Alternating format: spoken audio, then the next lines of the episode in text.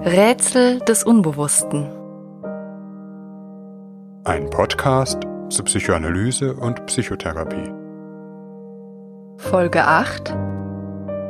Die Couch ist eine Bühne. Über szenisches Verstehen.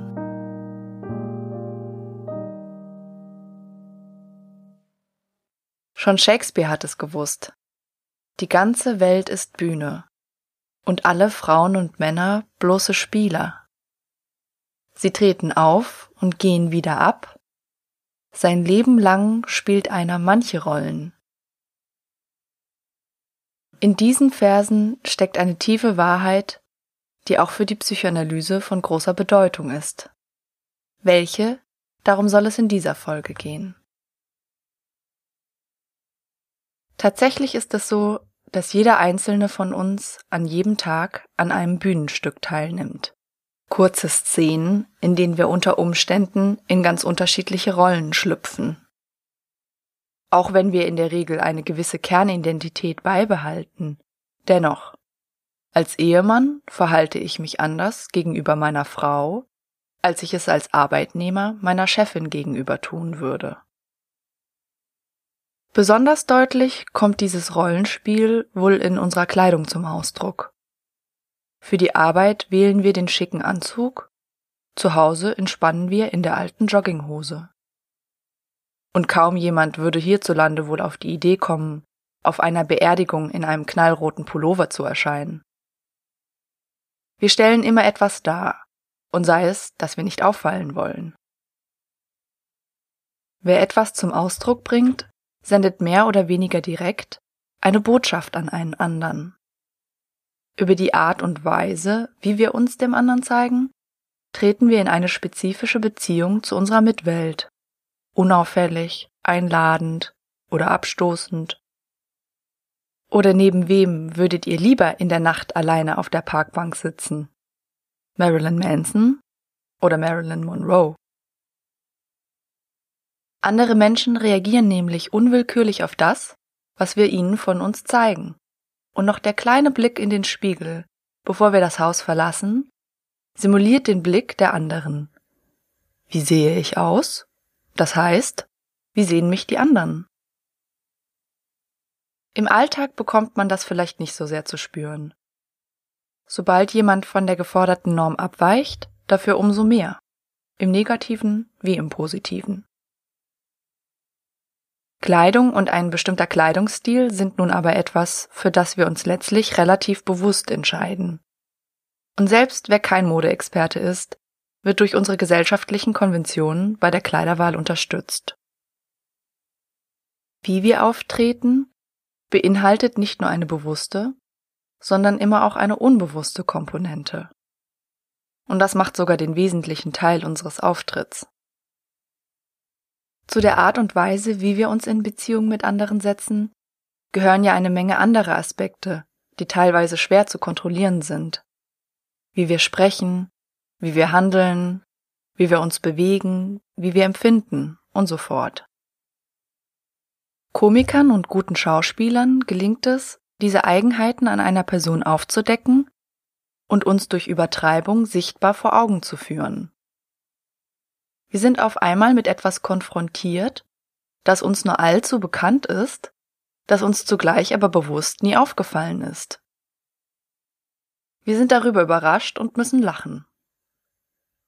Doch kommen wir zurück auf das Schauspiel, das wir Leben nennen.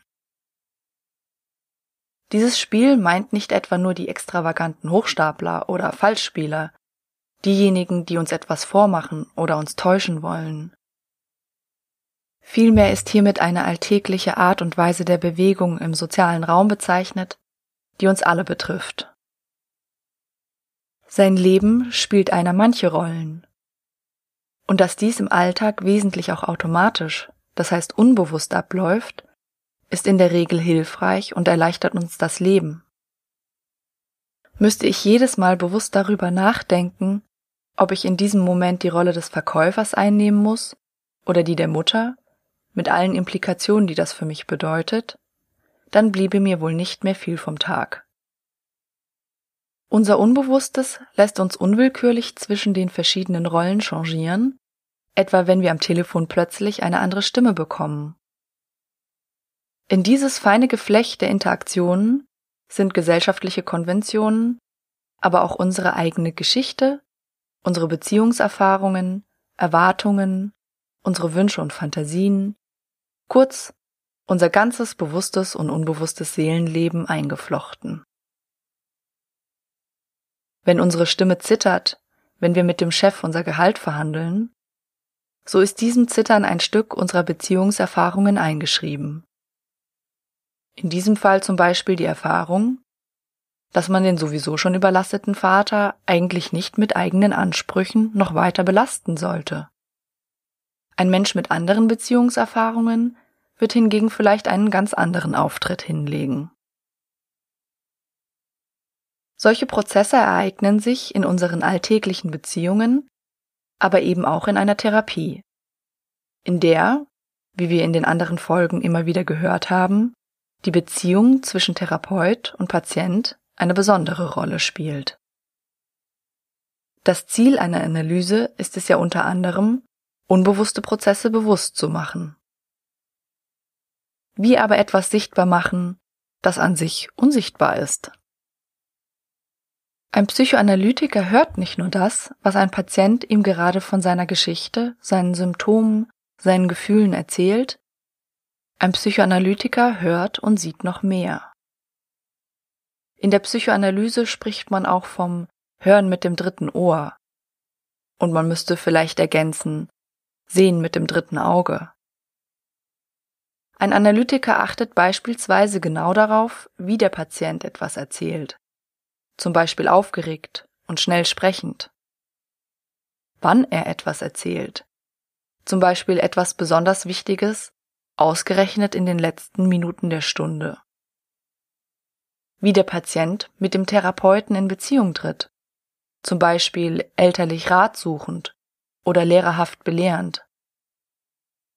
Wie er selbst, der Therapeut, in Beziehung mit dem Patienten tritt.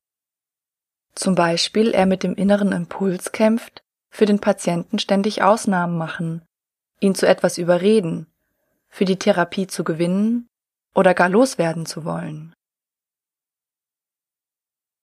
Indem der Analytiker solche Prozesse mit einem besonderen Sinn auffasst, die Szenen aufgreift, die sich unaufhörlich im Hier und Jetzt der therapeutischen Situation ereignen, kann er mehr über die unbewussten Dynamiken und das Erleben des Patienten erfahren. Man nennt dies auch szenisches Verstehen, ein Konzept, das insbesondere von dem sozialpsychologisch orientierten Psychoanalytiker Alfred Lorenzer sowie von Hermann Agelander und Rolf Klüver ausgearbeitet wurde.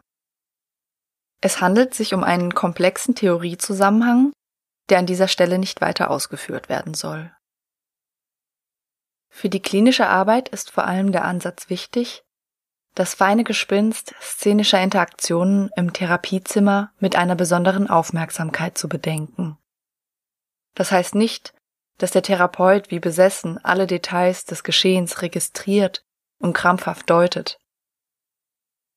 Er schenkt dieser Ebene der Interaktion vielmehr eine träumerische, intuitiv fühlende Aufmerksamkeit. Das Revolutionäre dieser Betrachtungsweise des szenischen Verstehens ist aber, dass der Therapeut sich nicht nur als objektiver Beobachter versteht, der wie hinter einer Glasscheibe den Patienten und seine Problematik studiert, sondern als Mitspieler in einer Art Bühnenspiel, in dem das unbewusste Drama des Patienten aufgeführt wird. Vom objektiven Beobachter zum beteiligten Mitspieler. Dieser Paradigmenwechsel enthält viele wichtige Implikationen.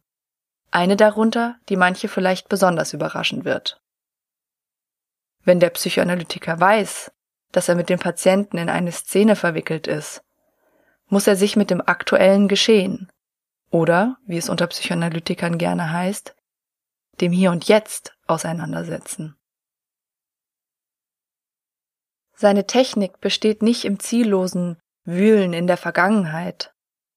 Auch muss er nicht mit psychologischen Röntgenaugen in den Kopf des Patienten schauen, um zu verstehen, was für ein Problem dort begraben liegt. Er braucht gar keine Röntgenaugen. Das Problem liegt, zumindest auf einer bestimmten Ebene betrachtet, ganz auf der Oberfläche. Dem Hier und Jetzt der therapeutischen Begegnung gewissermaßen zwischen Patient und Therapeut. Und nicht etwa allein im Patienten und seinem Gehirn. Wäre die Problematik nicht in irgendeiner Weise mit den gegenwärtigen Beziehungen, Konflikten, den Lebensbezügen des Patienten verbunden, dann hätte er wahrscheinlich gar kein Problem. Szenisches Verstehen heißt, diese Beziehungsdynamik zu betrachten, sie wie die Szenen eines unwillkürlichen Schauspiels zu verstehen, in dem allen Beteiligten bestimmte Rollen zugeordnet werden. Eine Szene, mit der sich Analytiker oftmals besonders intensiv beschäftigen, ist die Eingangsszene. Dies ist die Szene, in der sich Patient und Therapeut zu Beginn einer Therapie erstmals begegnen. Hier zeigt sich ein besonderer Moment, nämlich wie der Patient die Beziehung aufnimmt und den ersten Kontakt zu einer anderen Person gestaltet. Ähnlich bedeutend ist auch die Ausgangsszene, also der Moment der Trennung am Ende der Stunde, des Lösens von Bindungen. Wir wollen uns aber zunächst mit einer Eingangsszene beschäftigen. Ich gebe ein Beispiel. Eine Patientin klingelt. Es ist das erste Treffen zwischen Patient und Therapeut, ein Erstgespräch. An der Türe angekommen begrüßen sie sich. Die Patientin ist Anfang 20 Sie wirkt zunächst selbstbewusst und ein wenig forsch. Der Therapeut will die Türe schließen, um dann, der Patientin vorauslaufend, mit ihr in das Behandlungszimmer zu gehen. Doch in diesem Moment drückt sich die Patientin im engen Flur an den Therapeuten vorbei. Und obwohl die Patientin noch nie dagewesen war, ist nun sie es, die den Therapeuten gewissermaßen zum Behandlungszimmer führt. Auf dem Weg dorthin dreht sich die Patientin ein paar Mal um.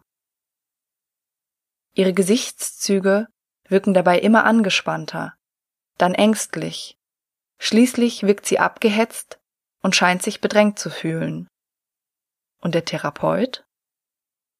Er kommt sich immer mehr vor wie ein Verfolger, der sich an die Fersen der Patientin geklemmt hat und, da der Abstand zwischen ihnen irgendwie viel zu nah geworden ist, deren Grenzen nicht wahrt.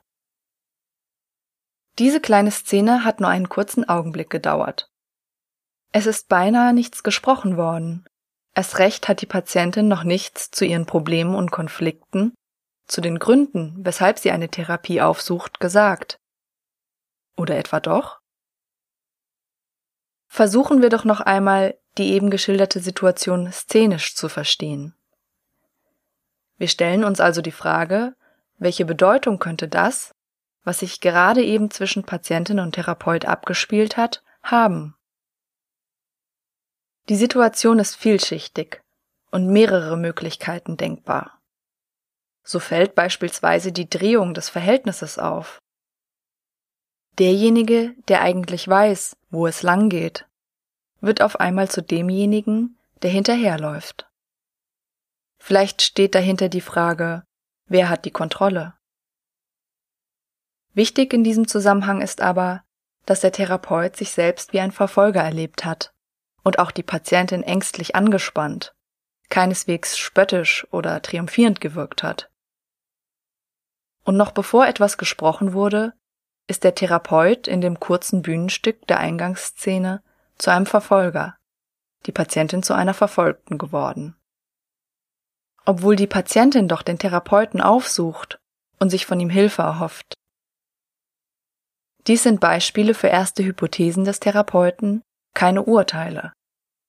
Der Therapeut wird seine Einfälle im Hinterkopf behalten, aber zunächst abwarten und hören, was die Patientin erzählt und wie der erste szenische Eindruck mit dem Erzählten zusammenstimmen könnte. Die Patientin unseres Beispiels erzählt im Verlauf der Sitzung nun von wiederkehrenden Situationen, denen allen gemein ist, dass sie in eine bedrohliche Umgebung kommt, in der sie sich nicht gut schützen kann, bis dahin gehen, dass sie Opfer von Gewalthandlungen wird. Sie selbst kann sich aber nicht erklären, warum ihr das immer wieder passiert.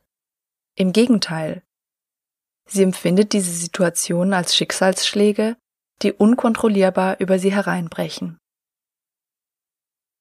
In so einem Zusammenhang kann die Eingangsszene bereits eine wichtige Information enthalten. Auf eine eigenartige Weise sind Verfolger und die Person, von der sich die Patientin eigentlich Hilfe erhofft, miteinander vermengt.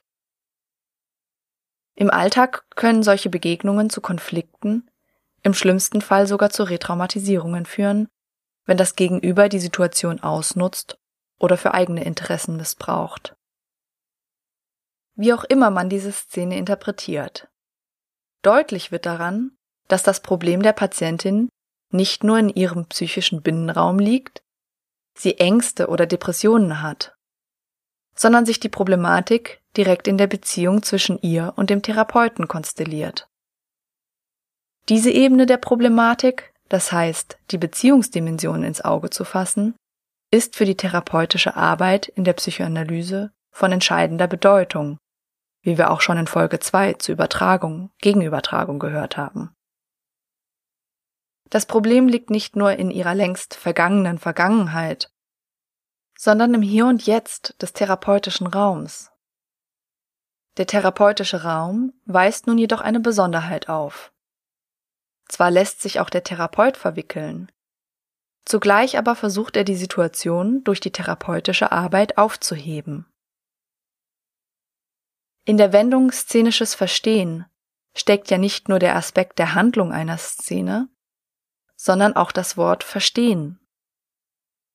Was Verstehen im therapeutischen Prozess bedeutet, ist allerdings eine sehr tiefgehende Frage. In den wenigsten Fällen wird es damit getan sein, dass der Therapeut dem Patienten seine Deutung mitteilt, wie ein Lehrer seinem Schüler etwas erklärt. Verstehen ist ein langer Prozess, der sich erst allmählich zwischen Patient und Therapeut ereignet. Mit dem, was mit Verstehen in der Psychoanalyse genau gemeint ist, werden wir uns in einer anderen Folge auseinandersetzen. Übrigens wird an dieser Stelle auch deutlich, wie wichtig die Rahmenbedingungen des therapeutischen Settings sind. Diese setzen der therapeutischen Beziehung von vornherein gewisse Grenzen, wie weit die Verwicklung von Patient und Therapeut reichen können und dürfen. Dennoch ist es wichtig, dass der Therapeut sich für Verwicklungen in die Szene zur Verfügung stellt, in dem Stück mitspielt.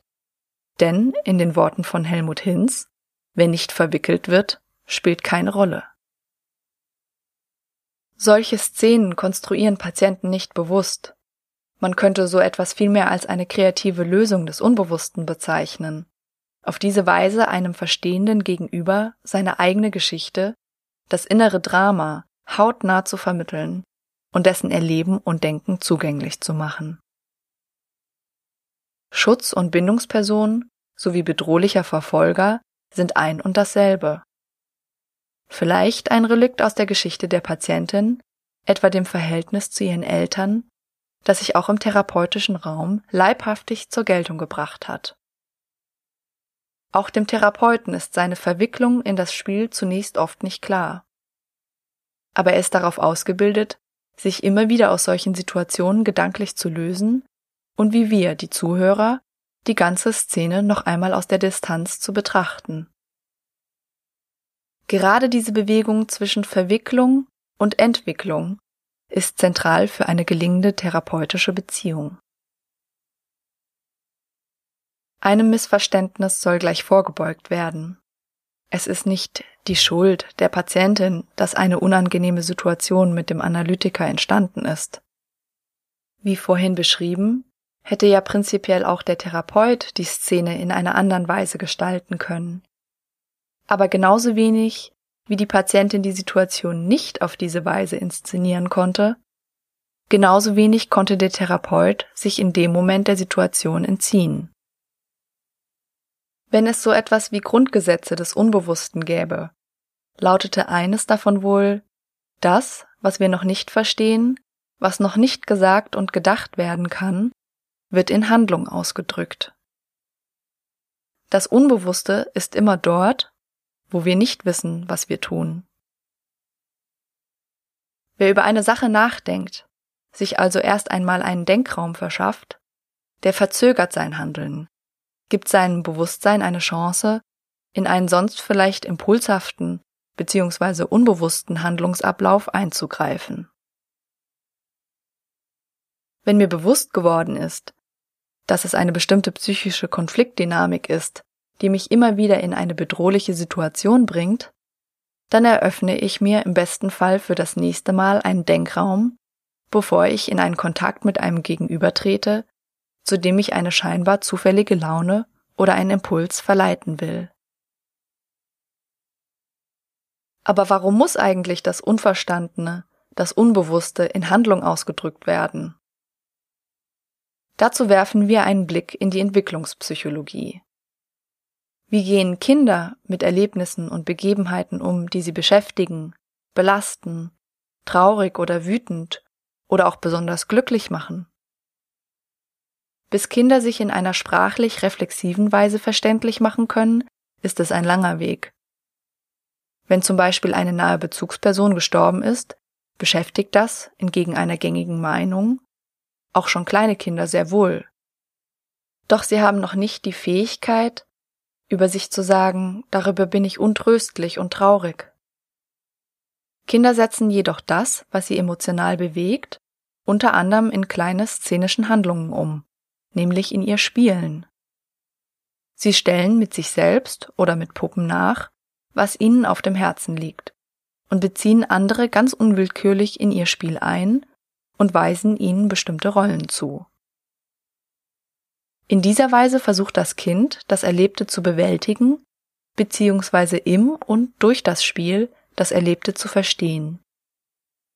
Kein Wunder also, dass Kindertherapeuten vornehmlich über das Spiel einen Zugang zum Seelenleben des Kindes erhalten und deren Konflikte unter anderem auch spielerisch mit ihnen lösen, indem sie etwa die Rollen übernehmen, die ihnen das Kind zuweist, zum Beispiel ein böser Verfolger zu sein, diese aber in kreativer Weise verändern.